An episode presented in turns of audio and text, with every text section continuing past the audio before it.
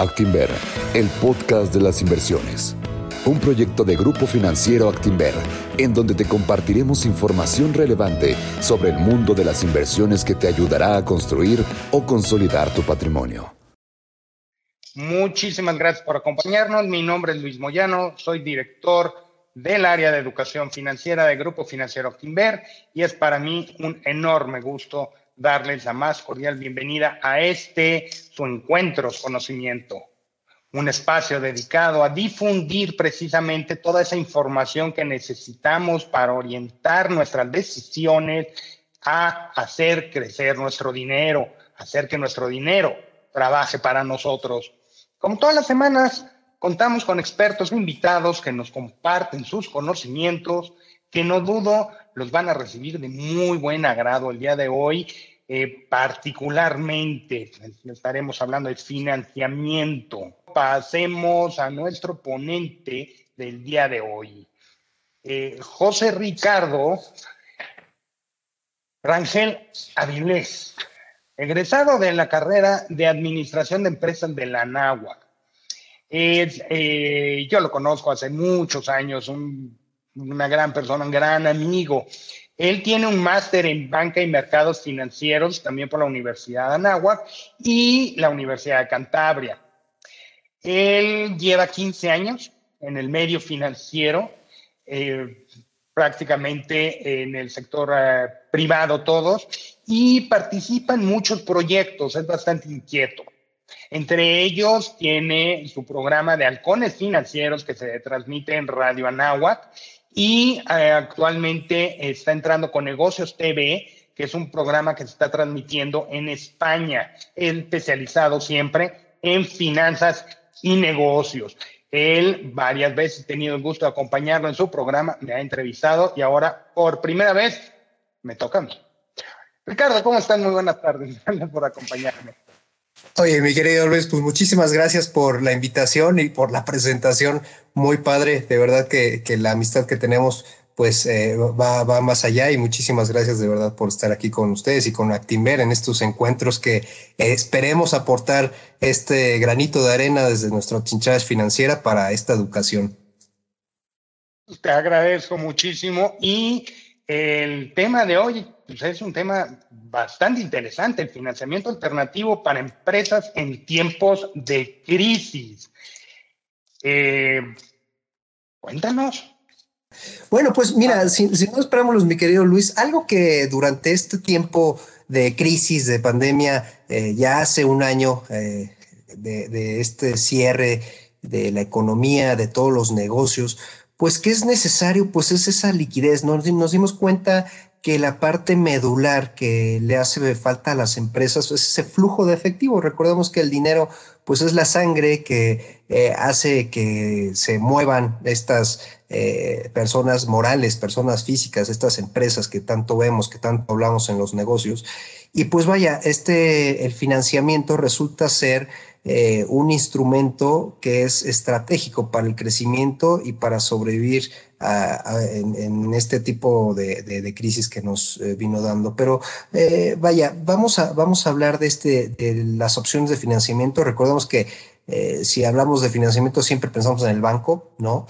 Lo que vamos a tratar de hablar es opciones de financiamiento que son reales, que son reguladas, ojo, porque eso es importantísimo, eh, que a, pesar de que sea eh, innovación, pues lo que estamos, vamos a tratar de, ver este, es, es que estén muy atentos el público que no todas las fuentes de financiamiento pues son reguladas y que hay algunas que tienen ciertos riesgos como las inversiones y que no por eh, tener el dinero pues de forma inmediata pues es eh, hace que, sea buena esa, esa fuente alternativa de, financiamiento.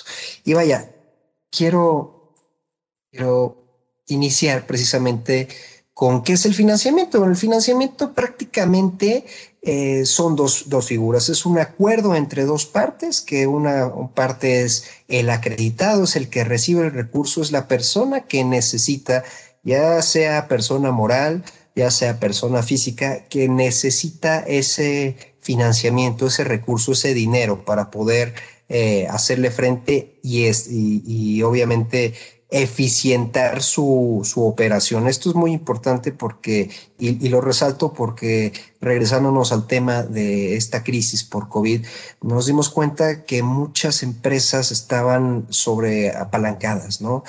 Este sobreapalancamiento que siempre hemos platicado en la parte de educación financiera eh, sencilla, eh, quiere decir que tú tienes más deuda, tú tienes más, digamos, tarjetas de crédito y debes más de eso de lo que, de lo que tú ingresas. Entonces es muy importante aquí eh, ahorita lo vamos a ver, las, claves del éxito para tener un buen financiamiento, que es lo que vamos a ver. Y por otro lado, la parte de, de la persona que otorga el financiamiento. En este caso, eh, volvemos a lo mismo, como ya estamos acostumbrados la parte eh, de los bancos, pero eh, recordemos que a raíz de esta crisis, pues, de salud, la tarea que se ha dado por parte de, las bancas, sobre todo de los, de los bancos centrales en cuestión de política monetaria, es disminuir las tasas, ¿no? ¿Esto qué quiere decir? Que al disminuir las tasas,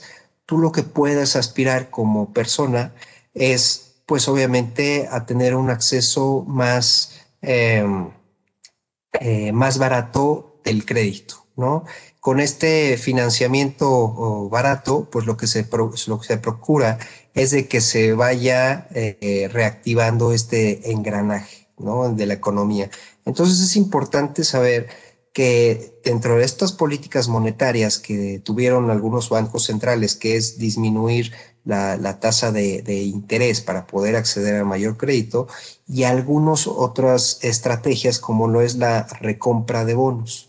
Esto es muy importante porque lo que te va, lo que estamos viviendo hoy por hoy, mi querido Luis, mis queridos amigos que nos hacen favor de, sintonizar, es que estamos en una etapa en la cual hay un exceso, exceso literal de, de dinero, de liquidez, precisamente por esta situación, porque la estrategia es reactivar toda esta economía. Bueno, dicho esto, entonces tenemos las, los dos jugadores, que es el que requiere el financiamiento y la parte, eh, dígase fondos de capital, dígase bancos, dígase fintechs, eh, dígase eh, pues inversionistas también, como, como lo podemos ser tú y yo, Que podemos también apoyar a, las empresas y eso lo vamos a ver a más detalle un poco más adelante. Y de forma regulada, eso quiero resaltarlo porque muchas veces eh, perdón que, que, lo esté mencionando, pero eh, nos, estamos encontrando así como las inversiones eh, literal mágicas o, opciones que, que, no están bajo una conciencia, bajo un estudio, bajo un análisis, bajo una regulación, también podemos encontrarnos la parte de, los créditos. Y bueno, la clave del éxito de los créditos es básicamente saber como todo en la vida, qué es lo que tú necesitas, qué es lo que tú quieres.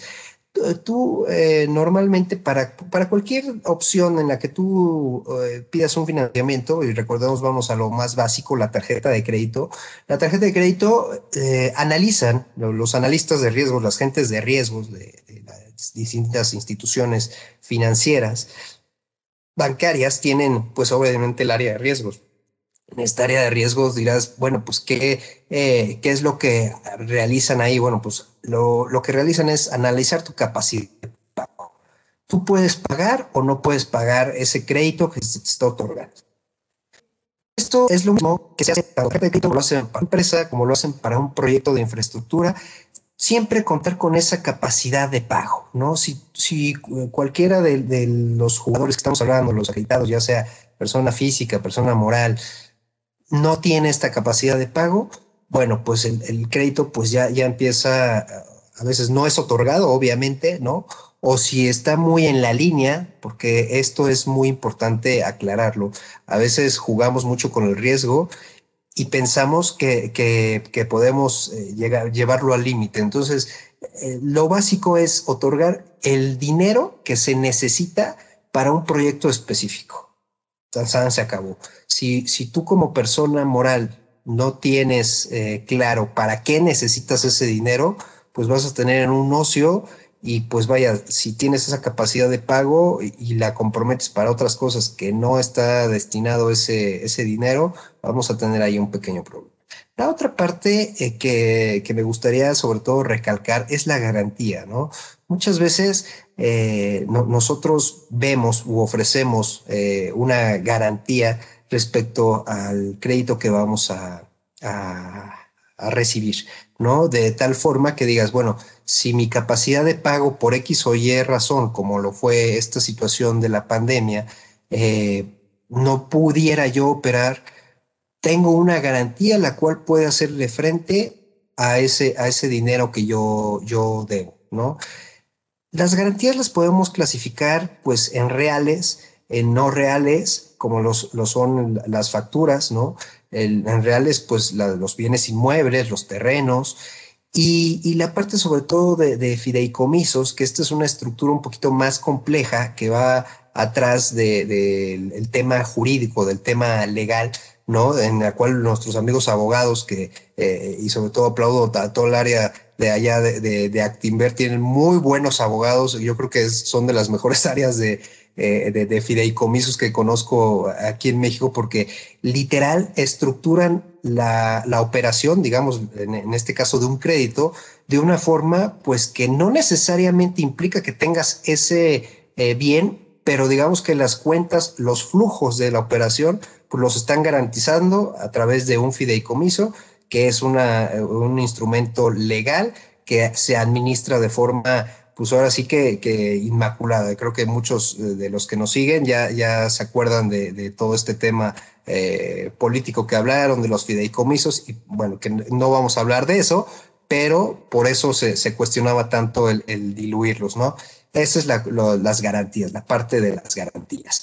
Y bueno, el conocer el, el, destino, que esto, volvemos a lo mismo, es la parte medular. Si tú no sabes para qué quieres el crédito, si tú te acercas, vamos a, a poner el ejemplo, se acercan en la plaza y te dicen, oiga, ¿usted quiere dinero? Pues creo que aquí todos los que nos escuchan, incluyéndonos, pues no nos vamos a quejar si nos dan dinero, ¿no? El, el tema aquí es dar y hacer eficiente ese dinero. ¿Por qué? Porque vamos a tener que pagar un costo financiero, que es lo que ya habíamos platicado, que en estos momentos es lo más bajo que, tenemos eh, a nivel global, y de tal forma que sea eficiente. ¿Por qué? Porque eh, el problema, por ejemplo, vamos a regresar a la, parte eh, de, esta época de COVID.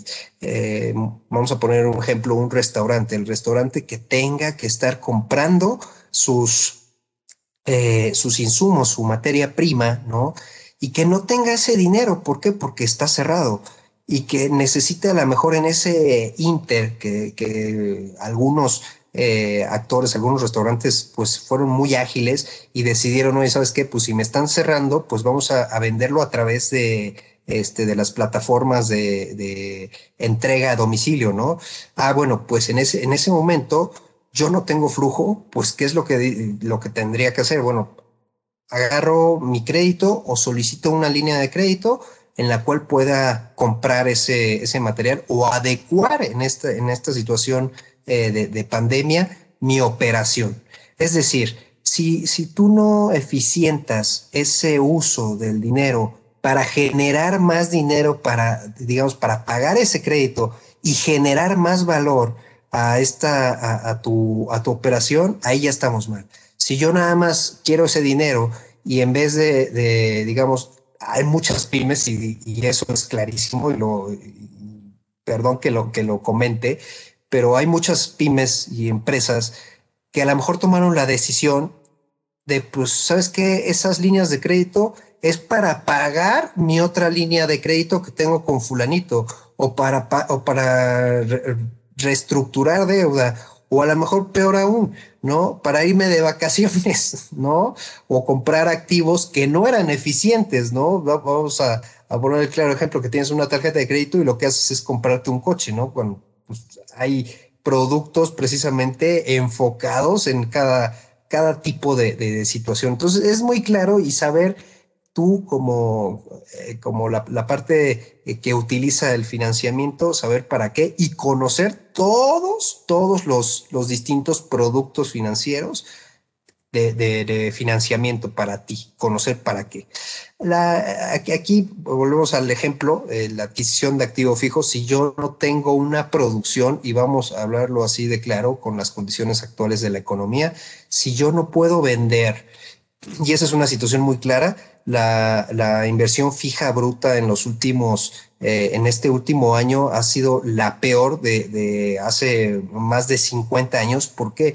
Porque esa inversión fija bruta, ¿qué quiere decir? Se traduce en, en que las empresas ya no van a, no están invirtiendo en esa adquisición de activo fijo. ¿Por qué? Porque no están viendo claro si van a seguir vendiendo esta, eh, estos pues productos, ¿no? Que necesiten esa maquinaria. Normalmente tú compras un producto, una, una máquina para hacer más eficiente tu proceso, porque estás vendiendo más o porque piensas o proyectas eh, eh, vender más de ese producto. Si las condiciones económicas no, no están siendo claras en el mediano y, y sobre todo en el, en el largo plazo, pues no vas a invertir en, en este activo fijo, ¿no? Entonces es muy claro saber si sí voy a hacer eficiente esta, eh, esta adquisición de, de, activo fijo. La otra necesidad muy recurrente es el capital de trabajo, como lo habíamos comentado, es el pago de salarios, la adquisición sobre todo de, de eh, materia prima para nuestros procesos, ¿no? Eso, eso es muy importante, saber y conocer el destino. Cuando nosotros ya sabemos eso y sabemos que le vamos a eficientar, estamos del otro lado. Ya esa es la clave como del éxito para nuestro, nuestro financiamiento. La otra cuestión es lo que yo les comentaba. Este exceso de liquidez que tenemos, podemos ver la deuda total de, Estados Unidos que ha crecido inmensamente. ¿Esto qué quiere decir? que ha crecido, ¿por qué? Porque el, el país como tal, eh, digamos en temas muy sencillos, lo que está haciendo es hacer lo posible pues por activar esa economía. Hemos tenido horizontes muy feos, recordémonos desde 2008, en esta crisis eh, denominada subprime, que lo que eh, hicieron de estrategia el Banco Central es, volvemos a lo mismo, reimprimir, recomprar este, deuda y hoy por hoy para pues, salvaguardar las condiciones actuales de esta crisis, eh, por lo menos estamos hablando de, Estados Unidos, pues eh, eh, volvió a hacer la misma estrategia, ¿no? Es imprimió todos estos dólares y ahorita estamos en una situación en la cual la deuda de Estados Unidos es el nivel más grande que, tenemos, ¿no? Esto es cuestión nada más de, de, referencia para que veamos la cantidad de dinero que existe en, por lo menos en Estados Unidos. Imagínense otras economías que hayan tenido esta, este tipo de estrategia. En México no, eh, el Banco Central, el, Banjico, no tomó esta decisión, no tomó esta decisión de imprimir. Eh, yo, yo lo digo que es muy agresiva, es una política monetaria muy agresiva de estar recomprando esta, estos dólares, eh, perdón, esta deuda, ¿no? Y haces otro tipo de, de estrategia. Entonces, nosotros no estamos tan eh, tan expuestos, digámoslo así, en este tipo de, recompra de, deuda. Ahora bien, ¿qué es, ¿qué es lo que sucede en México? En México, por este hecho que les estoy comentando, las instituciones financieras, eh, recordemos bien, ah, vámonos a, la lámina número uno, en las cuales tenía los dos, los dos actores en estas, eh, en la parte del financiamiento, el que necesita el dinero y el que presta. ¿No? El que presta, bajo estas condiciones actuales, después de todo este choro que acabamos de, platicar, de la economía, etcétera, de todo este riesgo, pues obviamente yo como inversionista, pues tendría que ser muy, muy este, cauto en el tema del otorgamiento de, de, las líneas de crédito, de prestar hacia, hacia los que me estén solicitando. ¿Por qué? Porque ahorita estoy teniendo un exceso de solicitudes de crédito. Sin embargo, yo como inversionista, eh, en el caso de los bancos en específico, que tienen que hacerle frente a unos requerimientos de capital, es decir, la lana que yo tengo para prestar de mis inversionistas, de mis socios, de mis ahorradores, ¿no? De las personas que confían en mí y, meten sus depósitos en mi banco, pues debo ser súper cauto y decir, oye, a ver, con lupa, viene Ricardo a solicitarme un crédito. Híjole, ¿a qué se dedica? ¿Cuál es el destino? ¿Cuándo lo va a pagar? ¿Para qué? Etcétera. Y es así como la gráfica que, que, estamos viendo es una contracción muy, muy eh, significativa pues de, del financiamiento hoy por hoy. Es, es aquí donde, donde estamos en, un, en una disyuntiva porque si bien existen los, los apoyos por parte eh, o las condiciones, las estrategias que ha generado Banco de México, la Comisión Nacional Bancaria, para poderles relajar, digamos, estos eh, requerimientos de capital de la cartera, pues obviamente cada banco va a tener su decisión y, no es no es que ay no es que los bancos eh, qué mala onda no no no así es el negocio de la banca así ha sido siempre y pues vaya lamentablemente los que no, no entendamos bien cómo funciona la banca es un negocio de riesgos y ahorita estamos en una situación muy riesgosa. Qué, qué, padre que todos tuvieran acceso al crédito, etcétera pero como ya, ya lo platicamos en un inicio, si no se cuenta con esa capacidad de pago, si no tienes esa certeza de, del, eh, del pago de ese crédito, pues imagínate, nos vamos a meter en un, en un rollo brutal, ¿no? que va a comprometer a los accionistas, que va a comprometer a nosotros los ahorradores, ¿no? Que tenemos ahí nuestra lana y en algún momento, pues esto se va a hacer algo muy sistémico, ¿no? Entonces, sí es, es normal que estemos viendo esta contracción por parte de la banca, ¿no?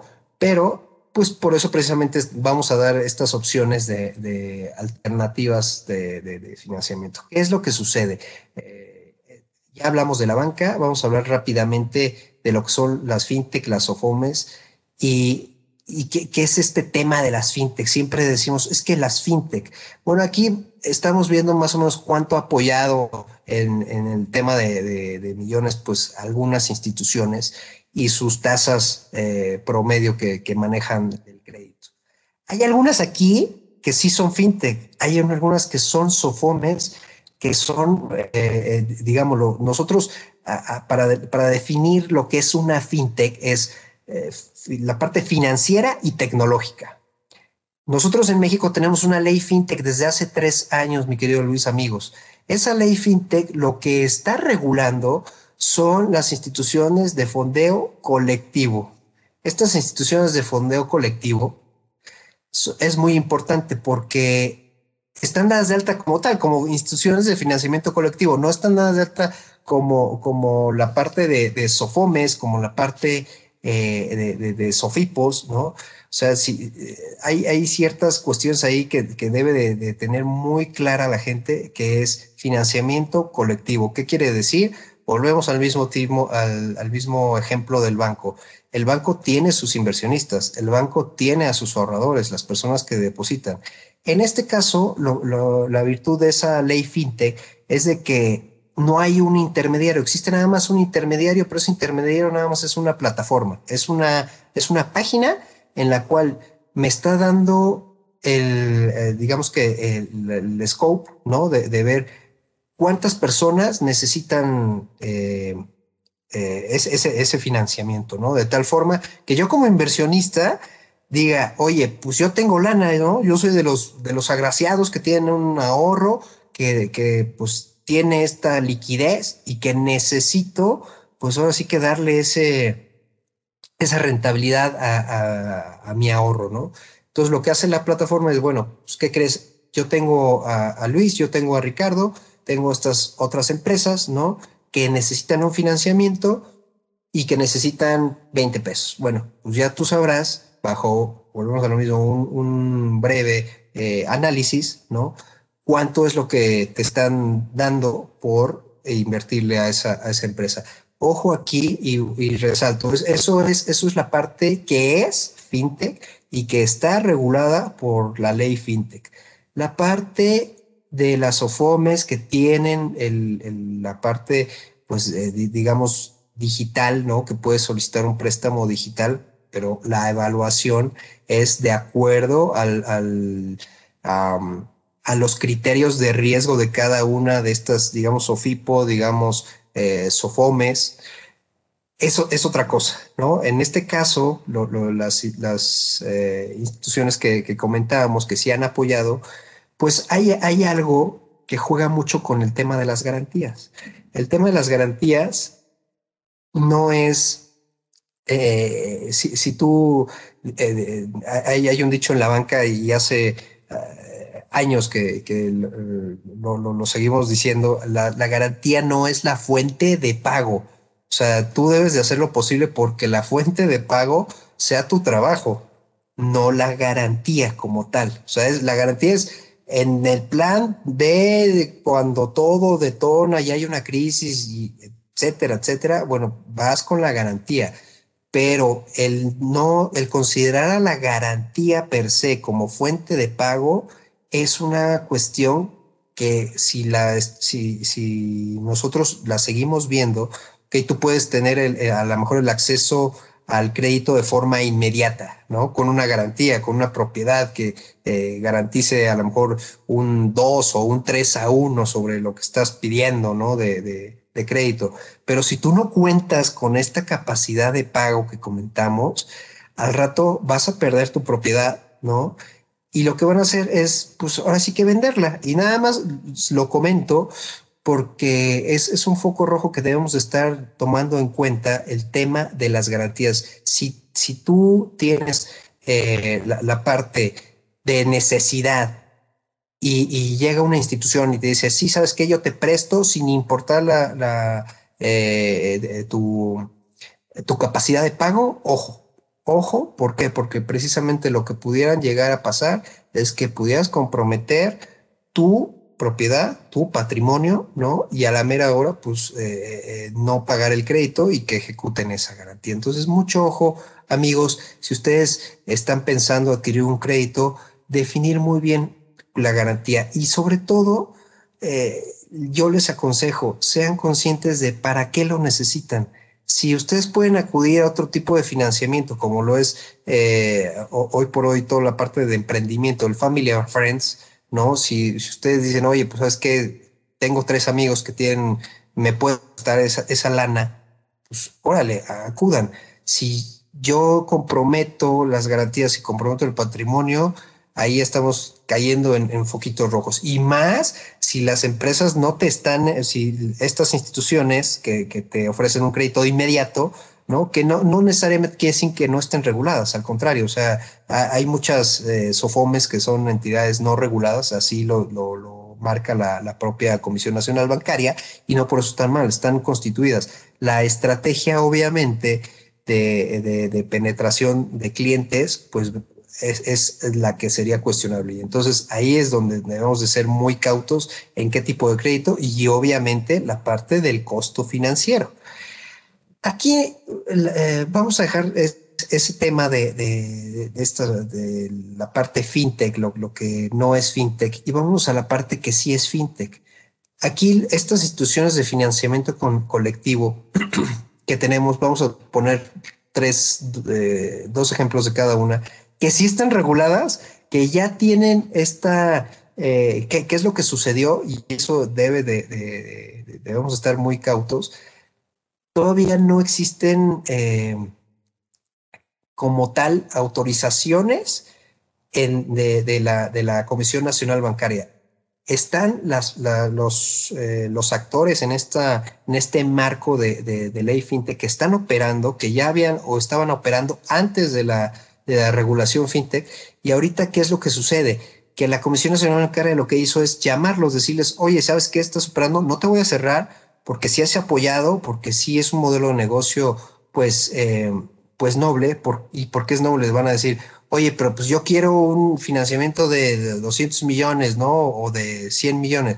No, no nos confundamos. Las, las fintech hoy por hoy, lo máximo que se ha otorgado en este ecosistema son 50 millones de pesos no más, ¿no? Por los requerimientos, por la parte de regulación. Entonces, si, si ustedes buscan un financiamiento, eh, pues eh, muy pequeño, pues pueden, una, meterse a la página de la Comisión Nacional Bancaria, ver qué instituciones ya metieron su, eh, su expediente y está en evaluación, que no tenga esta parte de, comentarios, digamos, negativos. Oye, sabes que hay comentarios negativos y entonces por eso no le vamos a dar la autorización. O en este caso, eh, por ejemplo, Fundari, que es una, una empresa de, de, factoraje, en este caso la garantía es la factura, pues ya está autorizado, ¿no? Bueno, pues ya dependerá de ustedes, amigos, qué tipo de actor eh, juegan, si es la parte de inversionista o es la parte del que requiere crédito y, acudir con, con, alguna de estas instituciones. ¿Cómo lo define la ley? Pues lo, define como financiamiento colectivo, en este caso eh, que se, que, que se tiene al actor, a, la parte del inversionista y la parte del acreditado, y la otra, el, financiamiento colectivo de equity, en donde sí existe una participación aquí de, de digamos que es, como un levantamiento de capital, ¿no? En el cual, pues, la, la empresa que requiere ese financiamiento de equity, pues abre la puerta y dice, ok, yo voy a ceder el 5% de mis, eh, de mis acciones porque necesito 5 eh, millones o 10 millones de pesos, ¿no? Ahí está, se hace una evaluación, se hace, se hace un modelo de, de riesgo y esto es importantísimo, mi querido Luis, amigos. Estas instituciones de financiamiento colectivo, la parte medular es el análisis de riesgos. El área de riesgos como tal es la que está, eh, la, la, estratega, ¿no? Que define el si, si, va o no va y define sobre todo también el valor de lo que, lo que en el caso de, del crowdfunding de equity, de lo que vale la empresa y bajo un análisis inmenso. De hecho, eso es la parte más tediosa y por la cual se ha tardado la, Comisión Nacional Bancaria cuidan muchísimo, muchísimo, muchísimo el riesgo, ¿no? No, porque no existe una garantía en este caso, ¿no? la, garantía que yo voy a tener es pues la operación de la empresa, ¿no? Que, yo sepa que es un negocio noble y que va a estar eh, pagando, digamos, el, el, acreditado, ¿no? al inversionista bajo cierto horizonte con todos los riesgos correspondientes. Eso, eso es todo lo que podemos atender bajo la, parte de la fintech. Y, y, la otra cuestión, mi querido Luis, que esto es ya, ya lo más sofisticado, o, yo no diría que tan sofisticado, porque si ya tenemos todo el caminito andado, si ya eh, acudimos, yo, yo lo veo así como muy un escalón, una pirámide, en la cual, pues vaya, soy un pequeño, em, eh, una pequeña empresa, ¿no? Que pues lamentablemente no, no tiene, no soy sujeto de crédito, pero quiero ser sujeto de crédito. ¿Sabes qué? Primer paso, me voy a una fintech regulada, ¿no? Y digo, oye, ¿sabes qué? Empiezo con un crédito chiquito, ¿no? Voy haciendo mi, mi, este, mi historial crediticio, ¿no? Y después, ¿sabes qué? Ah, ya tengo un historial crediticio, ¿qué crees? Pero necesito más lana. Bueno, pues ya como lo platicamos, hasta un momento llega la fintech, no puede dar más. Oye, ¿qué crees? Pues voy al banco, ¿no? Ya tengo un historial crediticio, pero necesito ahora, ya no necesito 10, ya necesito 200. Bueno, voy con el banco y tengo este, este financiamiento bancario, ¿no? Después de este financiamiento bancario, que es, volvemos a lo mismo, regresar y hacer eficiente todo el, tema de, del dinero, yo diría, oye, pero ya se me hace caro el, financiamiento bancario. ¿Qué es lo que podemos hacer? ¿Cuáles son mis opciones? Bueno, como lo vimos en, la gráfica de, la contracción del, financiamiento eh, por parte de, la banca de desarrollo, pues ¿qué crees? Podría hacer, podría acercarme a lo mejor a la banca de desarrollo. Hoy por hoy hay un programa padrísimo que está promoviendo la, la, MIP a través de, este, de la de la banca de desarrollo, como lo es NAFIN, como lo es Bancomex, que si tú llegas y dices, oye, ¿sabes qué? quiero aspirarle al, financiamiento bursátil. Ahorita vamos a ver qué es el financiamiento bursátil, la parte de las inversiones. Muchas veces vemos la parte de las acciones y, hemos tenido la oportunidad de charlar de todas estas opciones de inversiones. Pero ¿qué son las inversiones? Si no es más que la parte de la inversión del que, va a ofrecer la lana, ¿no? El mismo actor. Y por otro lado, pues la empresa que necesita esa lana para poder hacer eficiente todo su, su negocio. Entonces aquí, pues rápidamente podemos ver dos, dos partes eh, importantísimas que lo, lo, lo, como lo es el equity, bueno, en este caso, perdón, es, deuda, porque aquí estamos pagando eh, un capital y un intereses. Esto es eh, muy importante eh, entender qué tipo de financiamiento puedes obtener sobre en la bolsa. Pues es, volvemos a lo mismo, el equity y es la deuda, ¿no? En el caso de la deuda, tú pagas, vas a pagar un capital más intereses al vencimiento. Ese es un bono, el cual es, es, digamos que el, un crédito, no un crédito normal. No tiene obviamente sus características y no, yo creo que no sería tan necesario hablarlas aquí. Y por otro lado, tenemos la parte de, eh, de la compraventa de acciones, de, de, este equity, ¿no? En las cuales yo cedo cierta, cierta emisión de acciones y que es, eh, está uh, a través de una casa de bolsa regulada, mucho ojo amigos que insisten en este tema, una casa de bolsa regulada, puedes comprar o puedes vender acciones de esa empresa y tú como empresario pues tienes el beneficio de esa, eh, de esa volatilidad que, que tengan los mercados para hacer eh, uso para tus necesidades de, de, de, financiamiento. Pero ¿qué creen? Aquí es muy importante y, y, volvemos a lo mismo de esta eh, pirámide de, escalada, es como las carreras. Tú no vas a, vas a iniciar con una carrera, con un maratón, digámoslo así. Normalmente el, proceso es muy eh, sencillo, amigos. Es tú, pues nunca has hecho nada. Oye, sabes que ya tengo una empresa, quiero correr, no? Pues empiezas con tres kilómetros, no? Después domina los tres kilómetros. Oye, sabes que hay unas carreras de cinco kilómetros padrísimo, no hombre, me voy a entrenar, te metes a la de 5. Oye, ¿qué crees que hay de 10? Vamos a la de 10. Oye, ¿qué crees? Fíjate que me gustaría correr un maratón. Vamos a correr 21 kilómetros. Y así sucesivamente, de tal forma que estos, este financiamiento de bursátil, digamos lo que es la parte eh, en la cual, pues tú ya decides eh, irte por el maratón, ¿sí? pero tú para esto ya, ya dominas las otras, los otros tipos de financiamiento, mi querido Luis. Entonces es importantísimo tener esa disciplina y algo que, que aquí les muestro es, por ejemplo, un, un instrumento. Hay muchísimas herramientas de, de deuda y de capital eh, en, en, la bolsa, en, en las, para poderte financiar. Y una, y una de estas eh, instrumentos que ha sonado muchísimo y más durante esta pandemia han sido los SPACs. En, en México, mis queridos amigos, nada más tenemos tres. Tenemos un oil and gas y tenemos una empresa que es, es una fibra, que también es un SPAC, que, que es, es, muy pequeña, o sea, en tres versus lo que se ha dado el, en este último año, que son 100, 194 operaciones de SPAC nada más en Estados Unidos. O sea, eh, es, ha, ha, habido un crecimiento. ¿Esto qué quiere decir? El SPAC, vamos a, vamos a hablarlo rapidísimo y, y, y lo resumo, es tú como inversionista buscas al empresario que va a hacer que esa empresa jale, porque ya sabe todo el negocio y que diga, oye, ¿sabes qué? Yo, yo le apuesto a Luis porque Luis es muchísimo, muy buen eh, em, emprendedor, ha jalado muchísimas empresas y, las ha llevado pues ahora sí que a la cima, ¿no? Las deja, obviamente con su debido este, gobierno corporativo y digamos que, como dirían, las deja marchando solitas, ¿no?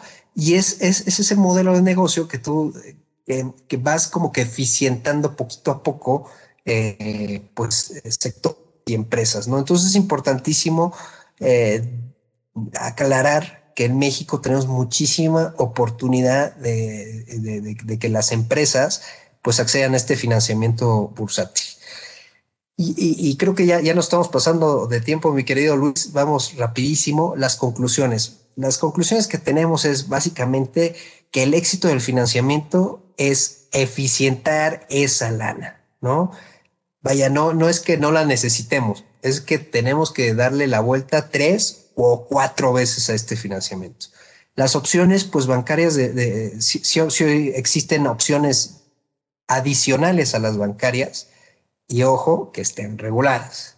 Y finalmente, pues el financiamiento bursátil es para todos, es para todos. Eh, y, creo que eh, rápidamente, no, no, es comercial, pero Actimber tiene uno de los mejores estructuradores también para, para poder alcanzar este financiamiento bursátil. Si tú tienes o cumples con todos los requerimientos, tienes este gobierno corporativo, tienes esta transparencia y sobre todo hago hincapié, transparencia y necesidad de decir, oye, ¿sabes qué? Pues yo nada debo, nada, todo esto tengo, ya, ya sabrán, ¿no?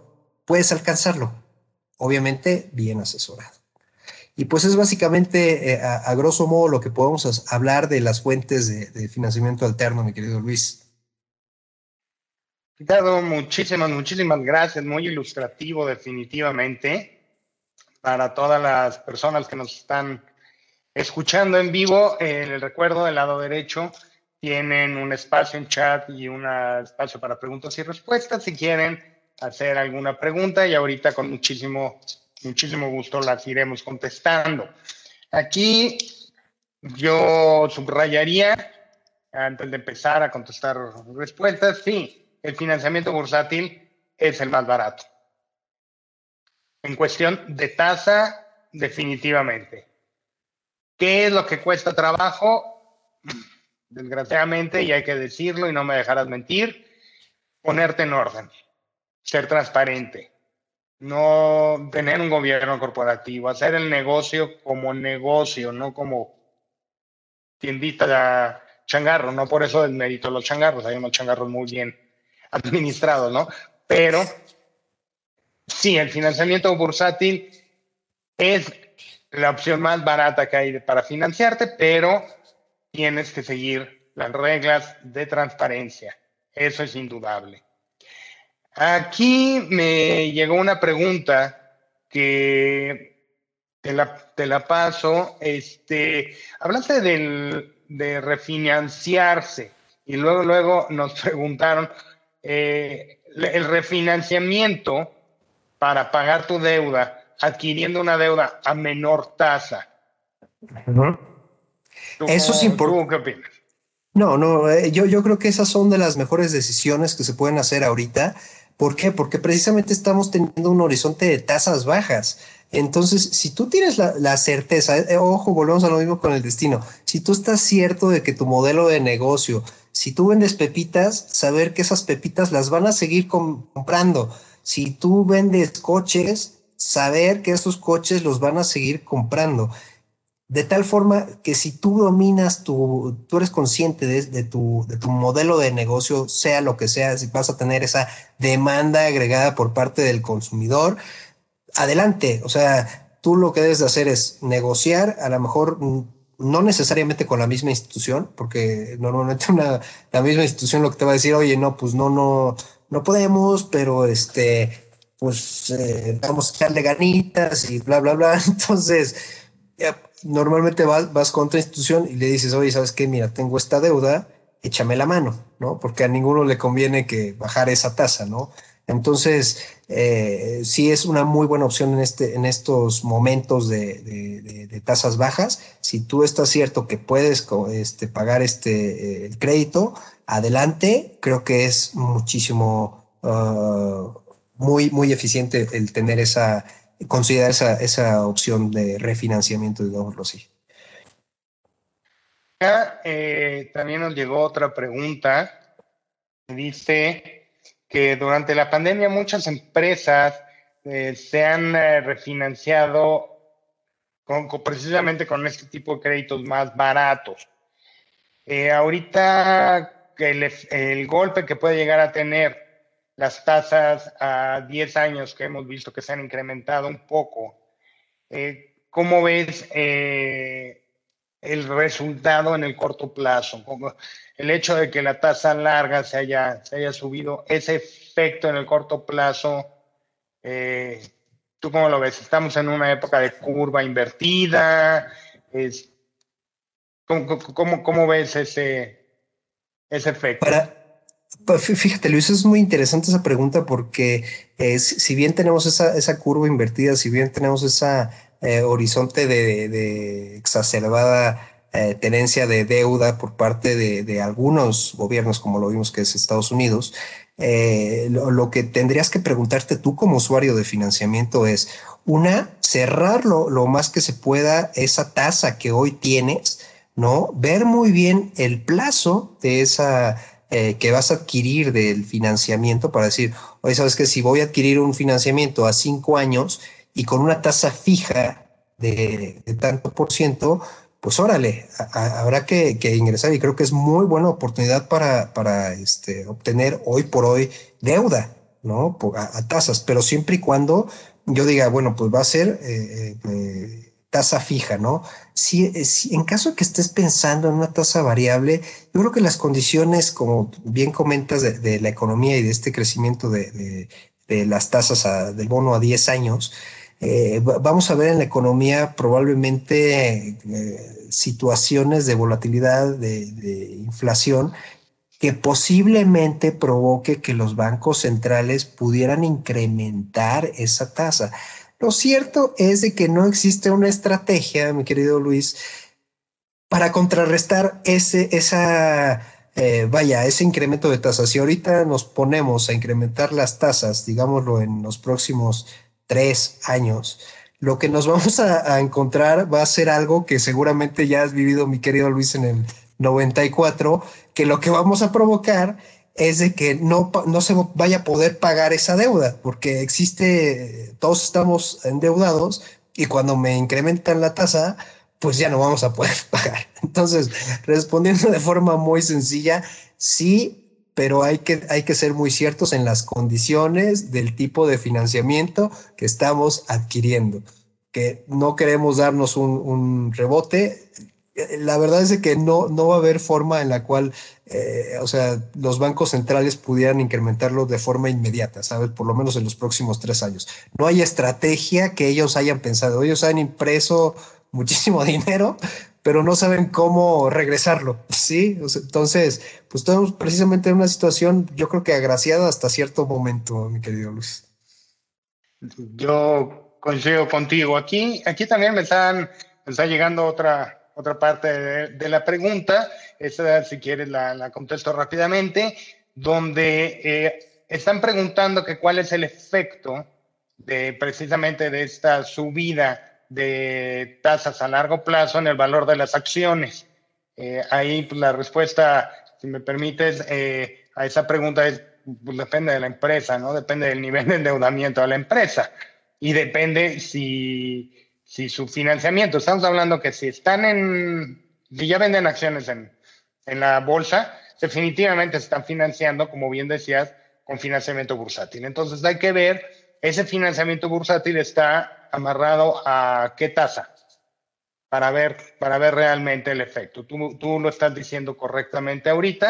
Este, si estoy amarrado a la tasa objetivo ¿no? De, corto plazo y eso es lo que estoy pagando, pues que te suba, mientras no suba la tasa objetivo, no suba la tasa de CETES aquí en México, y eso me va a tardar. Entonces, contestando esa pregunta. Por acá, eh, platicando un poquito más, ¿cómo ves el crecimiento de, eh, precisamente del crédito eh, a través de la bolsa? ¿Cómo ves el desarrollo o por qué crees tú que hay tan pocas empresas que se animan a, pues a contratarlo, ¿no? Es, el crédito más barato y no lo hacen, ¿no? Y no lo aprovechan. Exacto, yo, yo creo que parte de, de, todo este acotamiento del, del, financiamiento bursátil es precisamente uno que es difícil en el sentido que si yo no tengo esa disciplina, volvemos al mismo tema de las carreras, si yo no me levanto, no me gusta levantarme en la mañana a las 5 de la mañana a correr, ¿no? Pues es muy difícil pues eh, querer ganar un maratón, ¿no? Si no me gusta entrenar, pues va a ser muy difícil que pueda terminar algo. En el caso de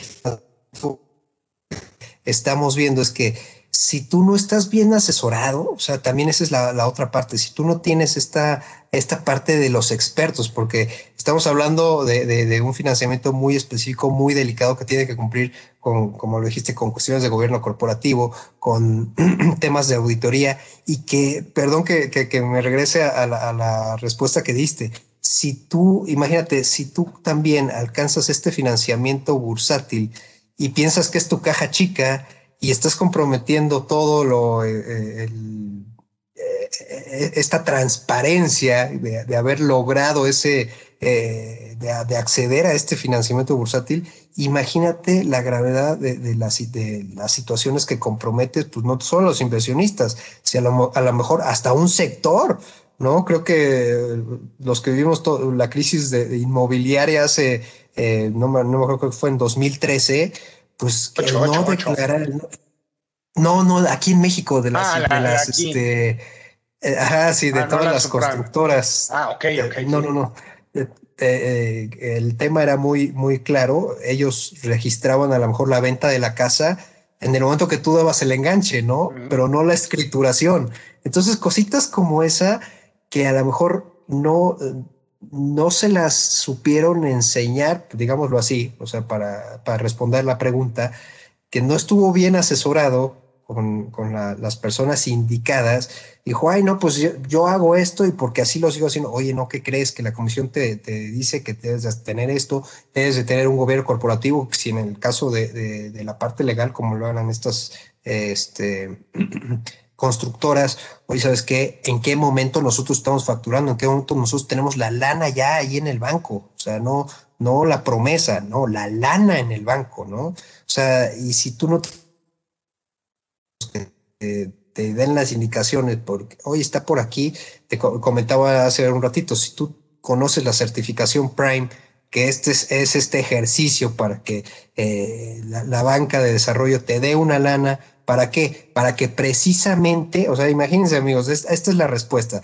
Tú tienes esa certificación Prime, donde tú accedes a un financiamiento por parte de la banca de desarrollo, dígase Bancomex, dígase eh, Nacional Financiera, en la cual tú te comprometes también con ese financiamiento, obviamente a pagarlo y a invertir una parte en tu gobierno corporativo. Cuando tengas ese gobierno corporativo, cuando tengas esa, digamos, a ese entrenador, por decirlo así, que te va a hacer eh, correr el, maratón, bueno, cuando llegue el maratón, pues ahora sí ya vas a poder decir, oye, pues ya tienes estas condiciones, ya estás hecho, pues ve y córrelo, ¿no? Entonces yo creo que la respuesta es acérquense a personas y a estrategias que ahorita están dentro del mercado financiero y que les permiten alcanzar eso y ábranse sean transparentes. Si ustedes están con toda la intención de tener socios, de crecer y de ser transparentes, ya están hechos, ¿no? Si no tienen esa intención, pues es lo que sucede en México, que pues está muy difícil, oye, no,